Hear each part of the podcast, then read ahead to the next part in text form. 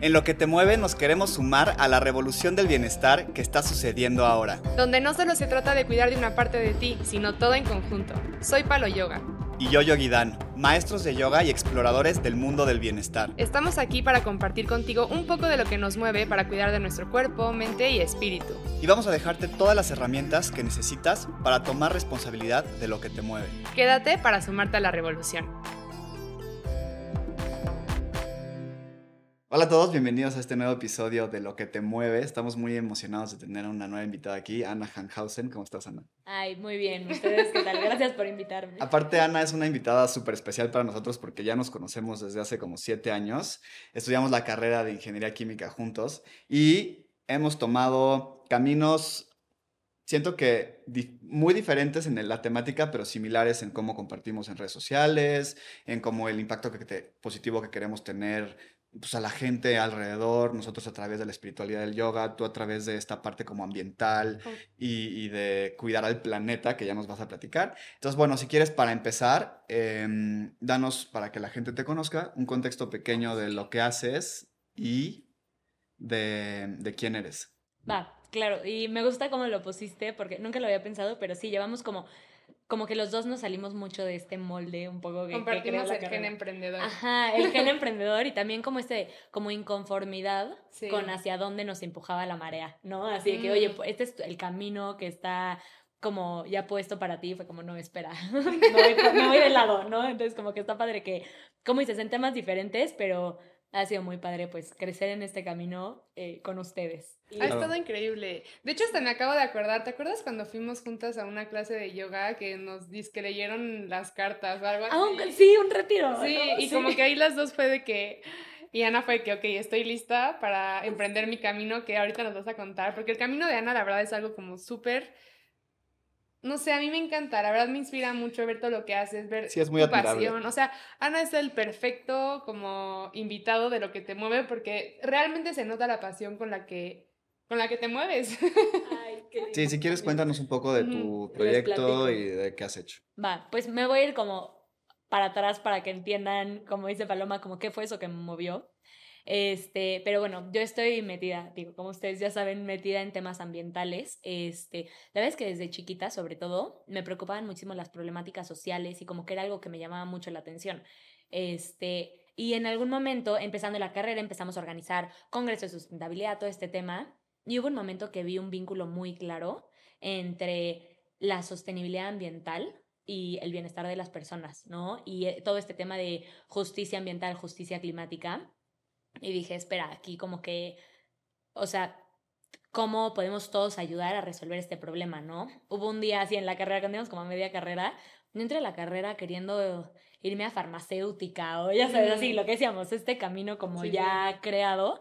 Y, este, y un día me empecé a informar más sobre temas ambientales, empecé a ver documentales, leer libros, platicar con gente y dije, ya que tengo todo, el todo este conocimiento de lo que está pasando en el mundo, no me puedo quedar sentada, no, o sea, como que sentía una impotencia enorme de, y, y decidí pues cambiar de rumbo completamente y dedicar desde mis estudios, mi esfuerzo, mi tiempo, todo a poder este pues contribuir a resolver este gran problema al que nos enfrentamos, ¿no?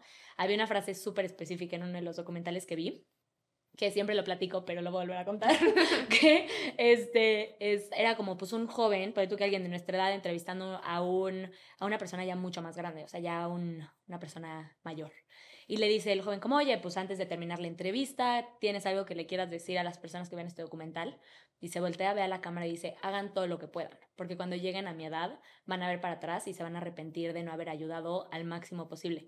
Y ahí dije como, híjole, es momento, ¿ya sabes? Y, y justo este, coincidió con que empecé a buscar si me iba de intercambio, a dónde, todo esto, y dije, es el momento perfecto. Y aparte de cuando empiezan las optativas en la carrera y todo, y dije, es el momento perfecto para este, como agarrar esta ramificación de lo que estamos estudiando y empezar a entender mucho más como el, los impactos ambientales. Claro, es interesante cómo, no sé, como que el camino que cada uno termina por seguir se va presentando enfrente de ti, ¿no? O sea, creo que es como, digo, yo no sé si creo en el destino, creo que es algo como muy complejo que todavía no le he dado suficiente como reflexión de si creo en el destino o no, pero definitivamente creo que como que las cosas para las que, no sé, las cosas que te mueven se, se te van como revelando en tu camino, ¿no? Y es, y, y es como, siento responsabilidad de cada quien estar suficientemente abierto para escuchar esas, Sí. es, esos llamados y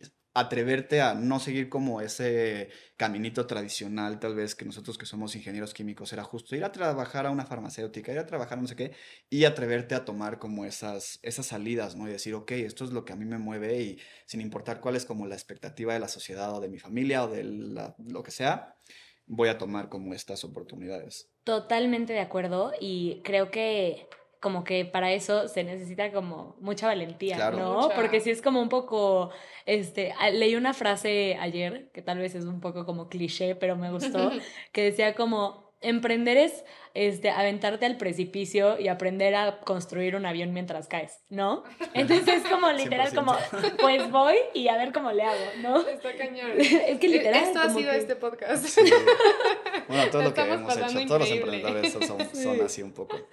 Oye, regresando un poco como al tema de, de ambiental, dijiste un poco, hablaste, dijiste justicia ambiental y dijiste otro concepto que no me acuerdo ahorita bien cómo lo definiste, pero ¿cómo, cómo, cuál es ese concepto? Porque lo- yo lo he escuchado mucho esa como justicia ambiental, pero, pero creo que estaría, estaría padre que lo explicaras tú. Sí, no, totalmente, porque la verdad es que es un concepto bien interesante y que muchas veces para, para muchas personas ese ha sido como el clic que les hizo decir, tengo que meterme más, quiero ayudar aquí, ¿no? Este, la justicia ambiental y la justicia climática se basa en que eh, no, no todos vamos a vivir los impactos del cambio climático o del daño ambiental de la misma manera. Y sobre todo los vamos a vivir de una manera muy injusta, donde las eh, empresas, gobiernos o personas que más contribuyen a, a los problemas ambientales no van a ser los más afectados, ¿no? De hecho, es bien interesante, pero si tú te, te pones a comparar las eh, huellas de carbono, o sea, el impacto que tienen los diferentes países, aquellos con mayor impacto suelen ser los que menos se van a ver afectados. Pero siempre, por ejemplo, comparas, oye, ¿cuánto aporta a la crisis climática tal vez Haití o Tuvalu en las islas del Pacífico, cosas de este estilo? Su aporte en temas de emisiones es una mini fracción pero son los que se van a quedar sin territorio, van a sufrir de las peores tormentas, de las peores sequías y muchas veces ignorar esta parte de justicia ha sido fácil para aquellos entre comillas favorecidos, porque no es que estén favorecidos, pero nada más están menos afectados. Es una manera fácil como de postergar querer hacer una solución y de ignorar quienes verdaderamente están siendo muy afectados, ¿no? O sea, verdaderamente es algo que te rompe el corazón. De hecho, hace poquito me enteré que ya hay una comunidad en Tabasco que se le está comiendo el mar. O sea, normalmente vemos esto como, oye, las islas del Pacífico. No, en México ya está pasando, ¿no? Y como nosotros tal vez desde la Ciudad de México, desde otras ciudades, des- desde lugares tal vez con infraestructura más este, alineada a ser resilientes contra la crisis climática, pues vivimos un poco en una burbujita y no nos damos cuenta de los verdaderos impactos, ¿no? Entonces, una vez que somos mucho más empáticos con aquellos que están siendo más afectados, nos damos cuenta que es una emergencia y que nos tenemos que mo- movilizar ya, ya sabes, o sea, y tenemos muchísimas tecnologías, soluciones, cosas que sabemos que están allá afuera, pero muchas veces por temas políticos, económicos, no se implementan con la rapidez que se debería. Pero cuando lo vemos con este enfoque social y este enfoque de no porque no me está afectando a mí, no está pasando, nos, nos prende la chispa de empezar a movernos más. Sí, y, y cómo dirías, por ejemplo, porque siento que justo sí vivimos como una burbuja muy fuerte y no es hasta que lo ves y lo vives que a veces, es, o sea, hay gente que realmente de todos modos no le importa, ¿no? Pero hay otras personas que como que sí despierta como cierta chispa de, pues de cambiar como tu mentalidad hacia cómo te comportas tú, porque sabes lo que puede pasar y lo que otras personas, otras comunidades o sociedades ya están viviendo. Pero ¿cómo dirías que sería una buena manera de justo de que la gente, o sea, ¿cómo convences, y la palabra es convencer a alguien de ser empático cuando no lo está viviendo? Porque creo que también es como muy difícil atreverse a tomar acción sobre algo que no estás viendo y que no estás viviendo y que, o que no conoces a alguien que lo esté viviendo y que te lo cuente como de primera mano. Ya, o sea, Sí. no sé, ¿cómo despiertas eso? Totalmente. Y creo que algo bien interesante de la crisis ambiental, de los problemas ambientales, es que tienen tantas repercusiones que a fuerzas a alguien le va por lo- a afectar por lo menos una de esas, o le va a importar por lo menos una de esas. Como te decía, para mí, cuando, aunque ya está metida en estos temas ambientales, pero cuando hice ese clic de la parte social y ambiental, dije, como decías, Dani, como que todo mi camino poco a poco y lo que me ha interesado a lo largo de mi vida hace sentido y con por qué me importa tanto esta problemática, ¿no? Pero, por ejemplo, hay personas que tal vez están más preocupadas por los animales y empiezas a leer sobre este que estamos viendo una sexta extinción masiva, que estamos perdiendo muchísimas especies y las grandes repercusiones que esto tiene no sobre el ecosistema completo, sino también sobre nosotros, ahí es cuando muchas personas también se empiezan a movilizar. O cuando empiezas a ver, por ejemplo, que enfermedades se van a volver mucho más comunes, mucho más problemáticas, ahí ahí también donde a las personas se le prende la chispa. Y si nos fuéramos así como a un perfil de una persona súper de que cuando me afecte a mí me va a importar, ya lo estamos viendo. Desde cosas que tal vez no parecen tan significativas como, oye, este, pues no pude llegar al trabajo tal día porque se inundó toda la ciudad tal vez eso es algo que dice como, híjole, aquí ya está habiendo un problema, ¿no? Sí, 100%. Como que tienes que encontrar en el punto en el que tú puedes como empatizar. Exacto. Pero, bueno, solo rápido, a mí lo que me cuesta como trabajo de, o sea, como con lo que no estoy de acuerdo es por qué nos tenemos que esperar hasta que algo te pase, ¿no? O sea, porque, o sea, ¿cómo le hacemos como para realmente inspirar a las personas? Y yo incluida, no estoy diciendo que yo ya aquí hago todo, pero incluso yo como o sea, despierta antes de que, de que te alcance a ti también, ¿no? O sea, ya hay pruebas de que en otros lugares está, están sucediendo, pues, situaciones muy fuertes. Y hasta que no lo vives, o sea, como que chistes, bueno, siento que ahorita es como... Es que es como esta necesidad, o sea, esta, la importancia de generar esta empatía por alguien que no ves. Una, una herramienta que ahorita tenemos súper fuerte para darnos cuenta de la problemática que yo sé que ustedes van a dominar, pero es toda esta parte de las redes sociales, ¿no? Tal vez este, ahora cada vez que hay una tormenta este, o inundaciones, sequías, nos enteramos muchísimo más por redes sociales y es mucho más fácil generar ese vínculo y esa empatía. Entonces creo que como personas este, que tal vez no estamos siendo tan afectadas como otros, llega a ser de cierta manera nuestra responsabilidad moral no voltear hacia el otro lado porque nos incomoda algo o porque nos parece muy triste lo que está pasando, y es como, no, siguiente, no, no, no, al revés, decir, oye, a ver, esto le está pasando a ellos, ¿cómo ayudo? ¿Cómo aporto? ¿Cómo puedo ser parte de la solución? Claro, y creo que ahorita ya ha salido varias veces la palabra empatía, la, ya la mencionaste tú, tú y yo también, y creo que la empatía es, bueno, mínimo yo como practicante de yoga y teniendo como un camino espiritual ya de, de, de algún tiempo, siempre he pensado que la empatía es de las principales cosas que nacen en un camino espiritual. Siento que es bien difícil ser empático cuando no tienes como ese como esa espiritualidad como despierta, porque justo siento que parte de la espiritualidad y Paloma ya lo explicaba aquí a veces es como conectar con algo más grande que tú mismo, ¿no? Esa parte como de la espiritualidad a mí se me hace como fundamental. Y ahí, es, ahí se me hace como muy evidente que nazca esa empatía, ¿no? Porque sabes que no estás solo en el sistema, que eres parte de un todo, de que hay, que, o sea, que también hay que justo empatizar con las, con las otras partes que conforman ese todo. ¿Cómo ves tú ese, esa relación entre como un camino de, no sé, digamos, despertar espiritual o como lo quieras poner, y esa empatía que puedes como una persona empezar a, desarrollar?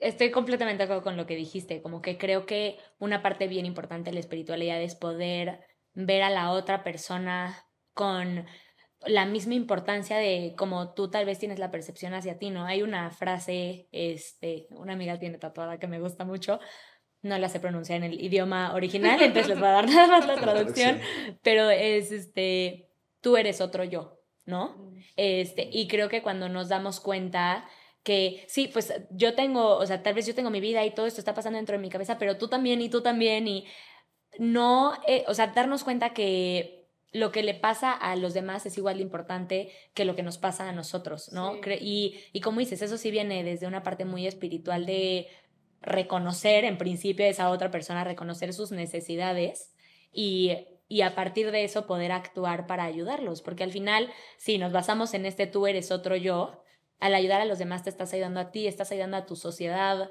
estás como permitiendo que continuemos progresando. Eso es súper padre, lo de cuando entiendes que ayudar a otros es ayudarte a ti y también ayudarte a ti a crecer también es ayudar a otros. Eso a mí se me hace como un, justo como un punto de quiebre en el camino de, de alguien, cuando entiendes eso que eres como parte del, del todo pues es más fácil encontrar como esta empatía en ti, ¿no? Y sumarte a ese tipo de causas. Sí, no, e incluso me parece muy fuerte cuando, más allá de pasarlo a personas, que es lo que platicábamos antes de, de comenzar esta conversación aquí, es pasar esa empatía a todo lo que hay, ¿no? O sea, porque también creo que hay como una crisis de, bueno, no sé si sea una crisis, así nos acostumbraron a vivir, pero como que el hombre sobre todo lo demás. Y, y creo que cuando ya no solamente es que la otra persona es otro tú, o sea, realmente, o sea, realmente todo el universo es lo mismo, ¿no? O sea, entonces como que a, medida que tú sigues afectando o como em, causando impacto negativo, pues e, eso repercute también en ti, ¿no? De manera directa. Entonces, como, ¿qué tipo de energía le quieres poner a las cosas? ¿Qué tipo de respuestas quieres darle a ciertas personas y situaciones? Totalmente, y justo esto que dices de que, oye, siempre hemos construido nuestra sociedad sobre estos principios antropocéntricos, ¿no? Donde el humano se pone en el centro de todo y todo gira y sirve alrededor del humano, pero así no es como funcionan las cosas, o sea... Va a sonar tal vez un poco radical, pero si nosotros nos extinguimos, muchas otras especies aquí seguirán y van a seguir floreciendo y creciendo y prosperando, ¿no? O sea, necesitamos dejar de vernos nosotros como el centro del planeta y pasar esta visión mucho más biocéntrica, ¿no? Centrada en la naturaleza. Y justo esto que decíamos de la empatía, este, antes de empezar les estaba platicando justo a Palo y a Daniel que hay un curso bien interesante que se llama Altruismo Efectivo. Ahorita nos metemos más en detalle para no quitar tantísimo tiempo, pero uno de los principios este, que hablan mucho es este tema de la empatía radical, ¿no? No solo, sentir, no solo hacer el ejercicio de sentir empatía por cosas que son muy obvias, sino también forzarnos a nosotros a reconocer que tal vez no estamos siendo empáticos con cosas adicionales que merecen nuestra empatía. Porque hemos visto a lo largo de la historia que no es que las personas fueran malas personas y, y, este, y no fueran empáticos contra personas tal vez de otras culturas, de otras razas o con otros estilos de vida, sino que verdaderamente no entraban dentro de su espectro de empatía, ¿no? Entonces, ¿cómo podemos nosotros continuar ampliando el espectro de empatía para evitar injusticias no solo entre diferentes personas, pero entre diferentes especies, cosas, o sea, cómo verdaderamente podemos continuar progresando a raíz de darnos cuenta de la necesidad de la conexión entre todo. Incluso extrapolarlo a otras épocas, o sea, como al futuro, o sea, de que realmente lo que tú haces hoy repercute también en todo lo que vas a hacer después. en el potencial del futuro. 100%. Qué bueno que dijeron eso porque va súper con el curso que les digo, porque tal vez es, o sea, tal vez si yo te digo, oye, ten empatía para un posible hijo o sobrino que vas a tener, pues sí, sí te puedes imaginar un sobrino y dices, oye, sí soy empático con este sobrino. Pero qué tal que te digo, yo soy empático con alguien que va a vivir en el año 2800 es, muy, o sea, dices, está cañón, porque no sé ni cómo va a vivir, ni será muy diferente a mí, cómo va a ser su cultura y todo, pero cómo podemos hacer el ejercicio de darnos cuenta que lo que hagamos nosotros hoy puede repercutir de manera muy, para bien o para mal, pero de manera muy importante en cómo va a vivir una persona en el año 2800, 2300 y cómo podemos evitar que este espacio tan grande de tiempo cambie nuestra percepción de empatía hacia ellos. Oye, antes de entrar ya como a este tema de altruismo efectivo que me pareció súper interesante que estábamos platicando ahorita antes de empezar a grabar, cuéntanos de tu aplicación, que creo que no lo has hecho todavía. Es un excelente, me parece un proyecto increíble y nos encantaría que nos contaras más. Sí, súper. Creo que cuando di mi intro, platica mucho de cómo empecé en el mundo ambiental, pero no platiqué de qué hago ahorita. Entonces, un mini como este pre-explicación a lo de mi aplicación, este, pues bueno, desde esa vez que les platico en la carrera hace como seis años y cacho, me metí a temas ambientales y empecé a trabajar con muchas fundaciones, ¿no? Este, por ejemplo, ahorita soy subdirectora de Plastic Oceans México, donde nos dedicamos a temas de economía circular. Y algo que me di cuenta en este camino es que las personas querían ayudar, querían tomar acción, esa, esas ganas de contribuir ahí estaban, pero muchas veces el camino para llegar a las soluciones era complicado o era más, o sea, no era tan directo, ¿no? Y entonces decidimos justamente crear una aplicación que se llama WeDo, con la que ayudamos a las personas a entender su impacto de manera más clara y concisa, su impacto ambiental, o sea, cómo ellos pueden tener un impacto negativo o positivo sobre el medio ambiente. Y una vez que se entiende esto, les enseñamos diferentes acciones que pueden tomar, ya sea de manera personal, o de manera comunitaria para verdaderamente ayudar. Entonces, dentro de la aplicación tú puedes encontrar desde, oye, hay esta reforestación, súmate, va a haber esta limpieza de playa, súmate, hasta cosas como, no sé, por ejemplo, este, si durante todo un año, este, un día a la semana dejas de comer carne, este es el impacto que puedes tener, o si cambias tu transporte a irte en bici cuando vas cerca, este es el impacto que puedes tener, ¿no? Y lo que hicimos es, este, cuantificar todo este impacto y decirle a la persona, oye, gracias a las acciones que has tomado, ya ahorraste lo equivalente a volar 20 horas o lo equivalente a cargar tu celular un millón de veces, cosas de este estilo, para darnos cuenta que sí, sí suma, ¿no? Y para dar ese empujoncito adicional, lo que hacemos es otorgarle puntos a las personas por tomar estas acciones, sobre todo las acciones con mayor efectividad, y con estos puntos van ganando diferentes recompensas. Claro, es que cuando empiezas, no sé, muchas veces ni siquiera sabes por dónde empezar, ¿no? Y también siento que muchas veces ni sabes las cosas que estás haciendo, por qué las estás haciendo. No, o sea, yo ahorita que empezamos a... Cuando estábamos estudiando y estudiábamos como el ciclo de vida de los productos, a mí me parecía impresionante que uno piensa que un producto es inofensivo, pero en realidad tiene todo un bagaje detrás de la producción de ese producto o de lo que requiere procesarlo una vez que se termina de usar, que tú no tenías ni idea, pero es súper perjudicial, ¿no? Y tal vez tú las popotes que te estabas ahorrando ya creías que era suficiente, pero estabas impactando como en una forma mucho más eh, significativa en otros aspectos de tu vida. Y el problema es que la gente no sabe. Entonces me parece como una gran herramienta, una aplicación que venga a justo educar, educar enseñar y, después tomar acción. No, totalmente, porque aparte, como dices, es difícil entender qué acción es más impact, o sea, cuál acción es más efectiva que otra en cuanto a reducir tu impacto, pero no solo cuál es mayor que cuál, sino por qué cantidad, ¿no? Por ejemplo, este dato me parece, me hago la primera vez que lo escuché y dije, ¿qué? Pero resulta que ahorras más agua rechazando una hamburguesa de carne que dejándote bañar dos meses. Entonces, sí, sí, sí. Entonces dices como, ¿qué? O sea, porque para producir una hamburguesa, por la carne, por los diferentes ingredientes y todo, se requiere muchísima agua. Entonces, tal vez tú dices como, ay, me estoy bañando rapidísimo y listo. Padrísimo que sí te estés bañando rapidísimo, o sea, todo suma, pero este, hay otras acciones que tal vez se ven como un poco más complejas o que no es tan claro el impacto positivo que tienen y que pueden tener un impacto mucho mayor, ¿no? Entonces siento que ha sido todo un camino de desaprender y reaprender, porque hasta a mí me ha pasado que creo que algo es mejor y luego hacemos el cálculo y decimos como, espera, no iba por acá, ya sabes. Y es que la verdad es abrumador, o sea, Daniel y yo siempre, luego nos pasa que, no sé, una vez subí una foto tomándome un café con, en un vaso de que de Starbucks y todos de que no, usa termo. Y Daniel y yo es como, a ver, o sea, nadie sabe como el impacto que tiene que un día use esto a todos los termos que todo el mundo se compra todo el día. O sea, ya sabes, como que no nos educan y luego también es muy como difícil tomar las mejores decisiones y por eso Felicidades por tu proyecto. Ay, muchas gracias. Justo, lo que queremos hacer es que sea mucho más evidente qué acción es más efectiva. Y ya si le vas a dedicar 15 minutos, media hora o una hora a los temas ambientales en tu día a día, ¿cómo puedes usarlo de la manera más efectiva para tener el mayor impacto, no? Claro, y ¿cómo fue un poco el proceso de, de inicio de esta Porque nosotros que te conocemos y fuimos platicando contigo durante ese proceso y nos contaste algunas cosas, me parece que fue como todo un, no sé, toda una travesía de diferentes conceptos y de recalcular y de repensar como cualquier emprendimiento, ¿no? Entonces, no sé, me da como curiosidad. ¿Cómo fue que llegaron a, a, este, a este producto o este servicio, como le quieras llamar? Y, y no sé, ¿qué cosas aprendieron en el camino? La verdad es que es una como que si me hubieras preguntado esto hace un mes o hace dos meses, mi, mi, respuesta hubiera cambiado radicalmente porque es impresionante lo que vas aprendiendo día con día, ¿no? Y me imagino que ustedes también lo tienen clarísimo que de la nada un día dices como, ya, lo tengo todo, eh, lo tengo todo bajo control, ya sé perfecto por dónde voy a ir y pum. No, ya sabes.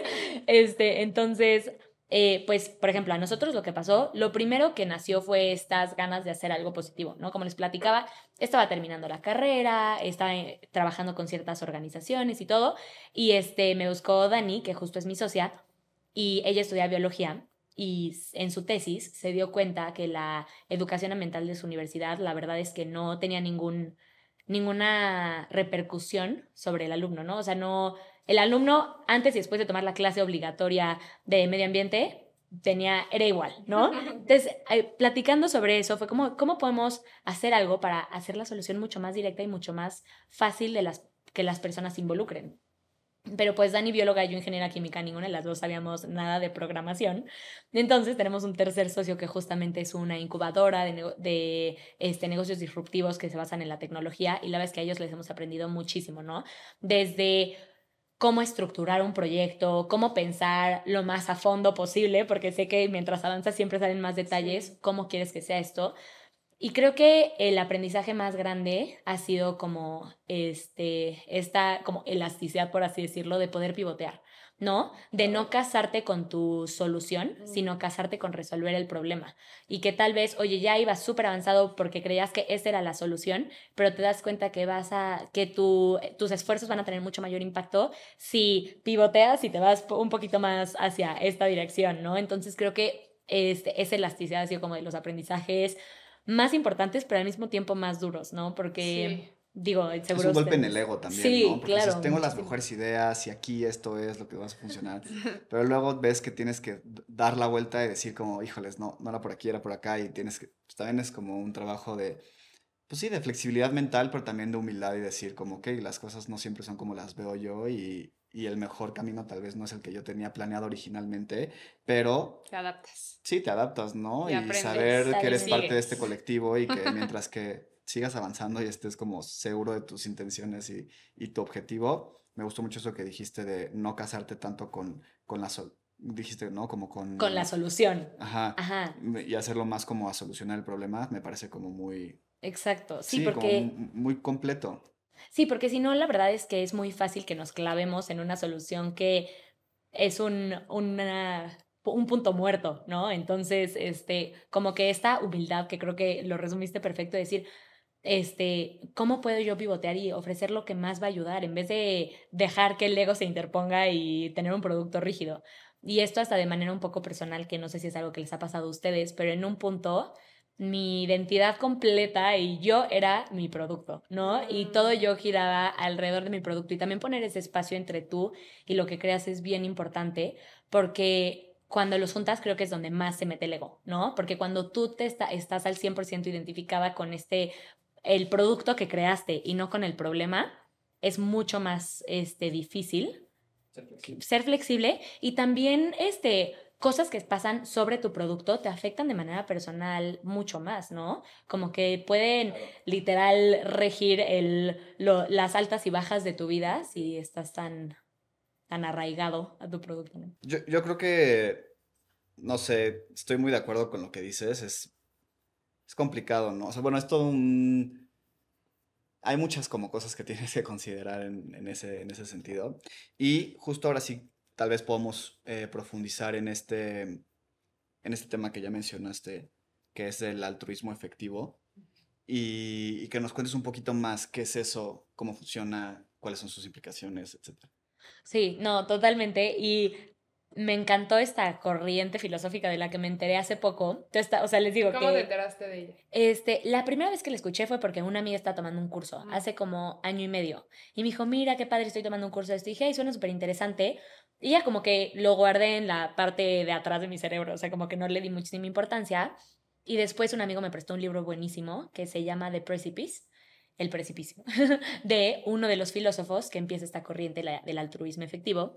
Y lo que habla el precipicio es lo que les platicaba de que estamos en el siglo más importante en cuanto a que ahorita estamos enfrentándonos con muchos más riesgos existenciales para la civilización, para el planeta, y cómo hay una gran responsabilidad y mucho que nosotros podemos hacer para evitar estos riesgos y de esta manera lograr que la civilización continúe por muchos este, siglos más, no solamente por, eh, como le platicamos, por esta empatía a las generaciones y generaciones que pueden llegar y a los ecosistemas y a las, y a las especies, sino también reconociendo todo lo que nosotros hemos ido aprendiendo de generaciones anteriores, ¿no? No es como que nosotros tuvimos que reaprender a hacer fuego, sino que hemos ido aprendiendo del- a raíz de lo que se va haciendo y, y construyendo sobre eso, ¿no? Sí, estamos como en un punto de quiebre, ¿no? O sea, una Exacto. combinación de como los todo lo que se ha aprendido de las generaciones anteriores y todo el bagaje de conocimiento y lecciones y, reflexiones y aprendizajes que ha tenido la humanidad como colectivo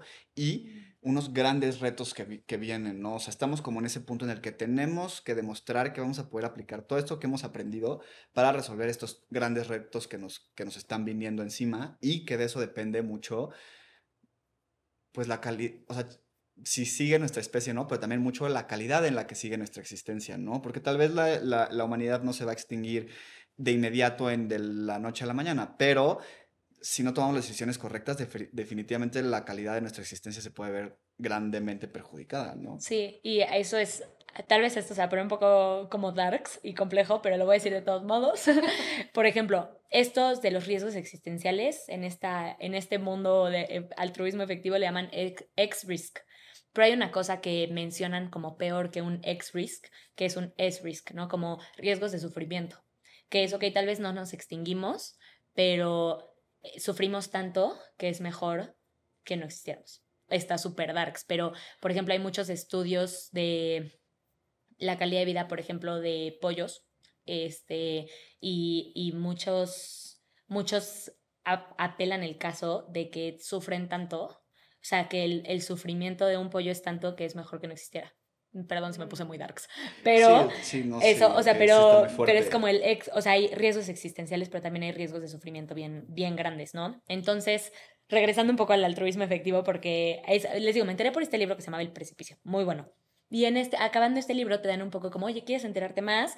Existe cursos de altruismo efectivo, existe 80 mil horas que también ahorita les platico porque está bien interesante.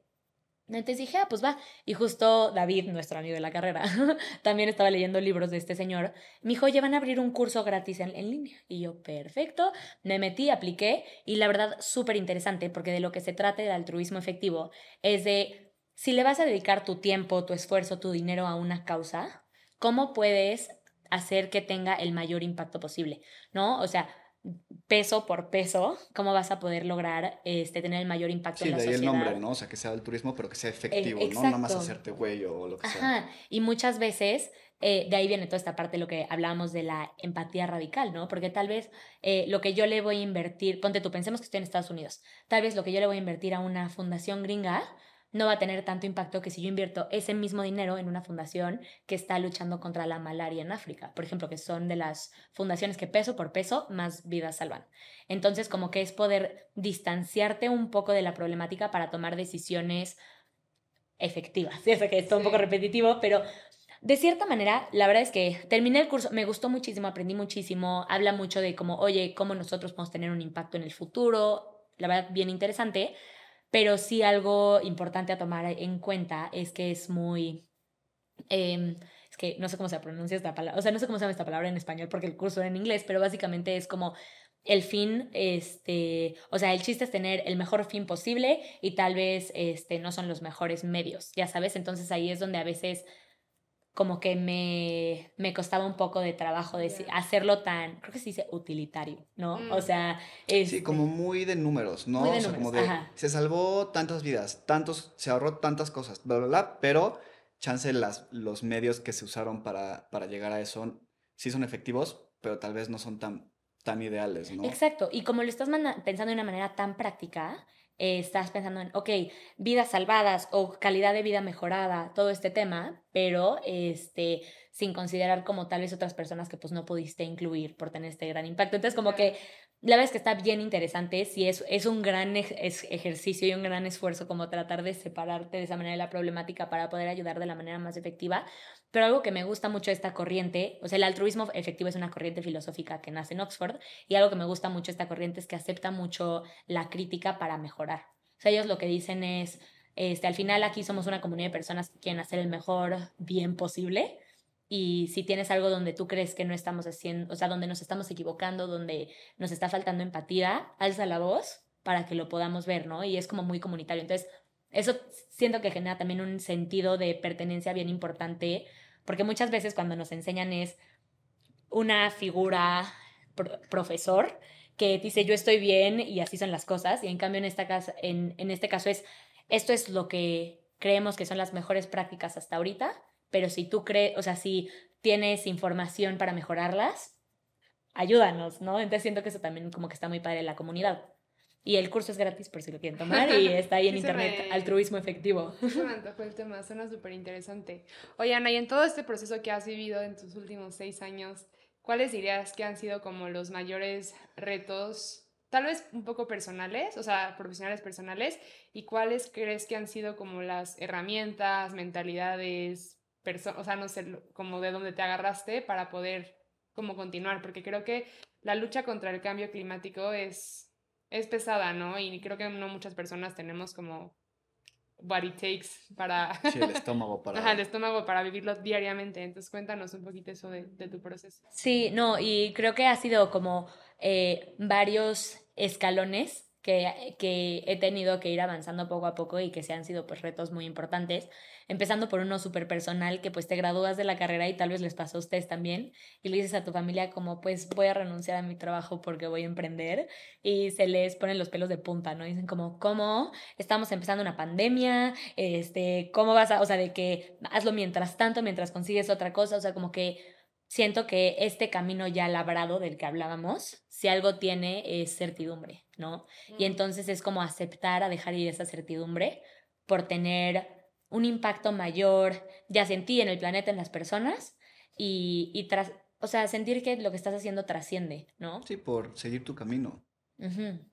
Justo, entonces siento que ese fue el primer reto, ¿no? Pero algo que ahí me ayudó muchísimo fue la comunidad que se fue formando y generando este, mientras iba empezando en este camino. No solo con la gente con la que estoy en WeDo o con las personas de diferentes organizaciones, pero por ejemplo estoy en un específico que se llama Movimiento Pop, donde soy mentora y es una fundación que se dedica a impulsar la acción climática juvenil. De ahí me tocó platicar con personas que tenían proyectos en África, en Venezuela, en Alemania, o sea, por todo, todo el mundo y este sentido de comunidad de decir, va a valer la pena porque estamos todos en esto juntos, estamos avanzando hacia una meta común, me ayudó mucho a como poder este, decir, a ver, sí, voy por el buen camino. Otro reto bien importante es que creo que la sociedad tristemente todavía, cada vez menos, pero todavía como que no le da mucho valor al trabajo eh, medioambiental, ¿no? Porque muchas veces viene desde pues el bien de nuestro corazón y de que nos importa y queremos hacer algo bien. Y es como, oye, pues lo estás haciendo por ayudar, bien por ti, pero este, pues ¿por qué te debería de pagar por eso? ¿Por qué? O sea, como que hay como, se desvalúa mucho ese trabajo y no se reconoce la importancia que tiene sobre muchas otras cosas, hasta económicas, poniéndome muy, Sí. este, como, eh, muy fría, por así decirlo, pero por ejemplo, eh, con cómo vamos con el cambio climático, va a haber muchísimas afectaciones en el PIB, en, en empresas muy grandes que van a tener que, no sé, invertirle muchísimo a su infraestructura o van a tener mucho, o sea, una caída en rendimientos en lugares que estén muy afectados, cosas de este estilo. Entonces, como que es un trabajo bien importante social, económico y ambiental, pero se sigue No se evalúa. Ajá. Y no, y siento que como la sociedad no lo valora tanto muchas veces, no estoy generalizando porque sé que hay muchas personas que sí, hasta llegas tú también a no valorarlo, ¿no? Claro. Entonces, este es como, de cierta manera, por ejemplo, es, ay, Ana, ¿nos puedes dar una plática de tal? Y así, sí, obvio, padrísimo, gracias por la oportunidad, ya sabes, en vez de decir como, a ver, llevo muchos años estudiando esto, me importa mucho el tema, pero sí quiero crecer profesionalmente aquí, sino que todo era como, sí, todo es bonito y lindo y, ¿no? Entonces, ese re- personalmente también fue un reto que no sé si a ustedes, digo, son temas diferentes, pero al final No, va un 100%, poco por ese eso también nos ¿no? pasa mucho, ¿no? O sea, creo que también como la guía espiritual y el camino de automejora y de bienestar, también es algo como muy idealizado, de, ay, lo hace del fondo de su corazón y, y nos comparte como maestro de yoga todo su conocimiento por, por buena onda, ¿no? Que sí, Sí. sí, o sea, sí queremos tener un gran impacto y ese es 100% el propósito de, y el corazón de los proyectos que nosotros impulsamos y así pero también necesita haber una valoración de la sociedad hacia, hacia gente que está haciendo cosas distintas. No, no solo es valioso el trabajo de un abogado, de un doctor o de un ingeniero, también tiene que empezar a ser bien valorado el trabajo de un guía espiritual, de, de alguien que habla de autocuidado, de alguien que habla de, de medio ambiente y que cuida del medio ambiente, ¿no? Porque al final de cuentas, gente como tú está teniendo el papel de ser como un gatekeeper, ¿no? O sea, como de cómo nos protegemos de los efectos que puede tener. Y esos, y esos efectos justo pueden ser, si quieres verlo así como súper tradicional y alguien que súper tradicional lo pueda entender, es efectos económicos, ¿no? O sea, una empresa, no sé, como de alimentos y así, va a tener problemas serios cuando el cambio climático vea afectado su rendimiento en cosas de plantíos y en cosas de alimentación, o sea, en los alimentos que cultiva, etcétera. Y Sí. eso le va a dar en la torre a muchos sistemas y muchas cosas, ¿no? Entonces, gente como tú que está como ahí en la punta de la lanza, creo que es bien importante que se, que todas estas cosas, porque al final de cuentas son problemas nuevos, ¿no? O sea, son problemas nuevos que son de nuestra generación y, y tienes razón que son como, vienen, vienen muy como del fondo de tu corazón querer sumarte a ellos, pero también tiene que haber una retribución de la sociedad que respeta esa vocación, que la valora y que está dispuesta a también a soportar y no me refiero a con donativos, sino también a que se pague justamente por ese Sí. trabajo y esa investigación y esa chamba y todo. Totalmente. Y, y hasta la gente que cuida la naturaleza y se dedica a cuidar bosques y todo, que muchas veces, pues sí, lo hacen del fondo de su corazón porque le tienen mucho cariño a, a esas zonas, pero al final viven en, en condiciones, la verdad, muy tristes y además con mucha inseguridad, ¿no? Con el riesgo de que, este, de que los estén amenazando y todo. Porque no, porque no se valora este trabajo, ¿no? Creo que esa parte es bien importante. Y este, y creo que algo mm, padre es empezar a valo- valorarlo desde nosotros mismos, ¿no? Sí. Porque una vez que tú empiezas a valorar tu trabajo, las personas de tu alrededor se dan cuenta como, oye, es en serio, es, eh, este, lo está, o sea, sí, pues tal vez lo está haciendo porque le apasiona, pero, pero no es nada más un hobby, ¿no? Entonces Claro. creo que, Sí. No, y además también darnos cuenta que conforme más apoyamos este tipo de causas, económicamente hablando, también nos, o sea, nos da el poder a la gente que tiene ese tipo de causas de llegarle a más personas. O sea, no, no es nada más como, siento que muchas veces nuestra mentalidad no es como de nosotros queremos como otros tipos de profesiones, como hacernos más grandes y crecer y ya sabes, sino realmente todo esto lo hacemos porque también queremos como contribuir más, o sea, entre más podamos como recibir valor nosotros, más valor podemos dar nosotros también. Entonces, sí Eh, creo que, que- que hay que cambiar toda esta narrativa de, de lo que se valora y lo que todavía no. Y además va a sumar a más gente a hacerlo. exacto, y creo que eh, si pudiera como dar un ejemplo muy concreto ahí, también ayuda a que las personas capacitadas sobre esta problemática se puedan quedar ahí, ¿no? Sí. Nos pasa mucho en una de las organizaciones que trabajo, nos donan para el proyecto y tú les explicas, ok, este, así vamos a usar el dinero y pues una parte tiene que ir pues para el equipo que va, o sea, las personas que van a estar desarrollando este proyecto. Y es como, ay, pero es que yo quiero que todo se vaya a... Y es como, a ver, si no tenemos a las personas, o sea, si no tenemos para pagarle a esas personas, no podemos tener, e- o sea, equipo. e- ¿Cómo equipo se- capacitado y entonces estás limitando el impacto que nosotros vamos a poder tener. ¿no? Sí. Claro. Para cerrar ya esta, esta conversación que ha sido súper interesante y seguramente vamos a poder tener otra segunda parte para hablar más a detalle de algunos de estos conceptos, me gustaría que compartieras tal vez con la audiencia que escucha este episodio, cómo puede uno lidiar con esta, ah, ya hablamos como este concepto de, y creo que este tema está muy lleno de ideas como mu- muy fuertes para, para, para tu corazón o para tu mente, o sea, cosas como muy, como dijiste, muy darks, muy pesimistas, que dan miedo, que dices como, híjoles, no, ¿cómo puedo lidiar con esto? Se están muriendo todo y, puedes ponerte como muy pesimista, ¿no?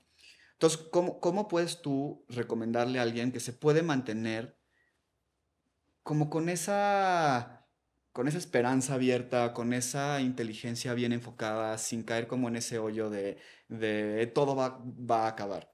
Totalmente. Creo que eh, eh, esto que dices tiene un término eh, que se ha ido adoptando y cada vez se escucha más, que es la ecoansiedad, ¿no? Que ves los problemas que están pasando alrededor de ti en el mundo y te causa ansiedad al nivel que te paraliza, ¿no? Sí. Y dices como, oye, pero ¿por qué yo voy a ir a hacer esto si en 10 años no va a haber servido nada, ¿no? Pero, y creo que sí cada persona lidia de manera diferente con, con su ecoansiedad y este, hay diferentes técnicas que le sirven a diferentes personas, pero a mí en lo personal, algo que me ha ayudado mucho es eh, actuar, ¿no?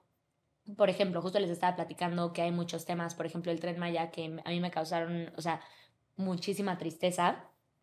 Y pues fue movilizarme, ir a las marchas, este, ponerme súper activista con este, con este tema para, para poder contribuir, ¿no? Y una vez que empiezas a contribuir y ves que no eres tú contracorriente, sino que sí somos muchos y somos cada vez más, sí verdaderamente me ha ayudado como a, a cambiar mi perspectiva frente a, frente a esta ecoansiedad. Y también lo que platicábamos ahorita antes de empezar, de que nosotros, o sea, darnos cuenta del poder que tenemos nosotros como ciudadanos y el poder que tenemos como consumidores, en cuanto a que si nosotros cambiamos nuestras prácticas de manera colectiva y de, de manera coordinada, podemos hacer un cambio en la demanda, ¿no? Porque estamos cambiando qué queremos que nos ofrezcan las empresas o qué queremos que el gobierno nos esté proponiendo. Y al cambiar esta demanda, pues este, ahorita las empresas empiezan a, a responder, ¿no? Y empiezan a tener prácticas más sostenibles y ven que las personas en serio se están metiendo a investigar, oye, ¿qué estás haciendo y cómo lo estás haciendo? Y empiezan a demandar mejores prácticas, como decíamos, ¿no? Y lo mismo con los gobiernos.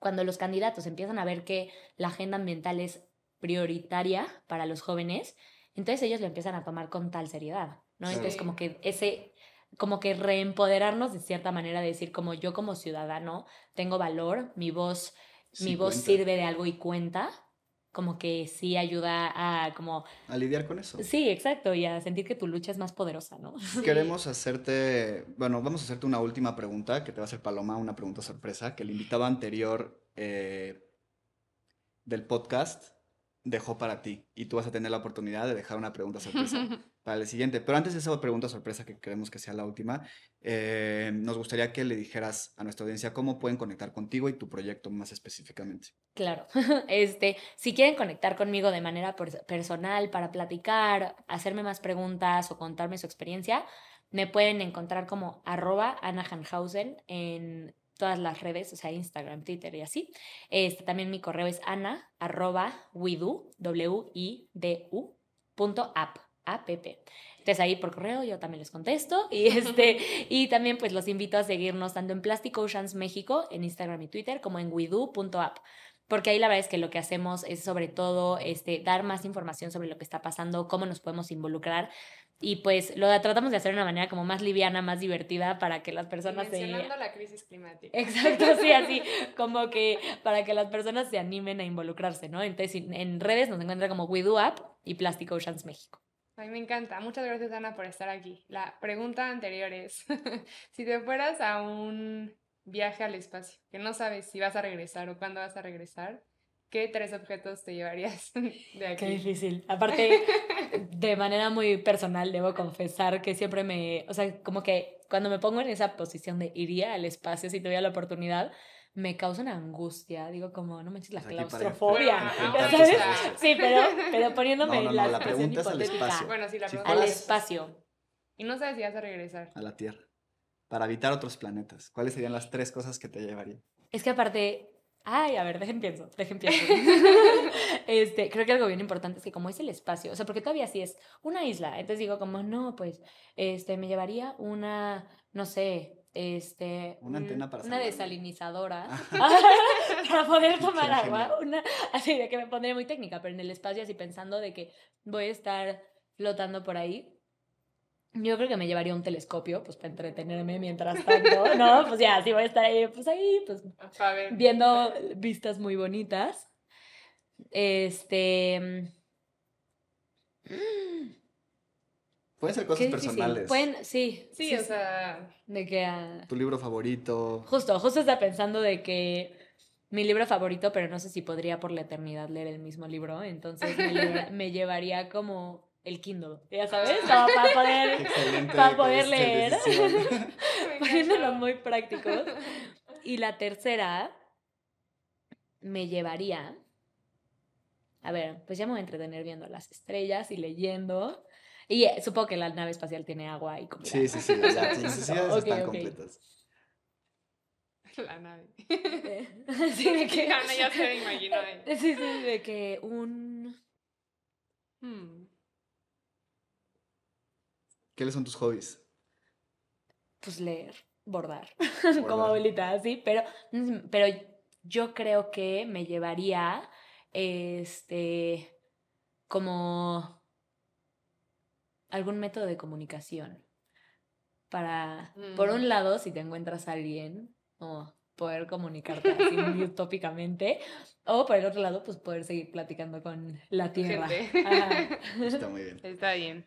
Pues bueno, no sé si hay algo más que quieras eh, contarnos para cerrar. Y... Pues nada más darles las gracias. Siempre es padrísimo platicar con ustedes Mm. porque se siente como una conversación que tendríamos con un café y sin micrófonos. Entonces, pues gracias por invitarme y por hacer tan ameno este espacio. Pues muchísimas gracias, Ana. Siempre es un placer platicar contigo. Nos encanta tu proyecto. Muchas felicidades. Y bueno, gracias a todos los que nos escucharon en este capítulo. Si les gustó, no se olviden de eh, dejarnos un rating, de seguirnos, de contarnos en redes sociales qué les ha parecido y qué otros temas les gustaría escuchar aquí. Y bueno, nos vemos en el siguiente capítulo.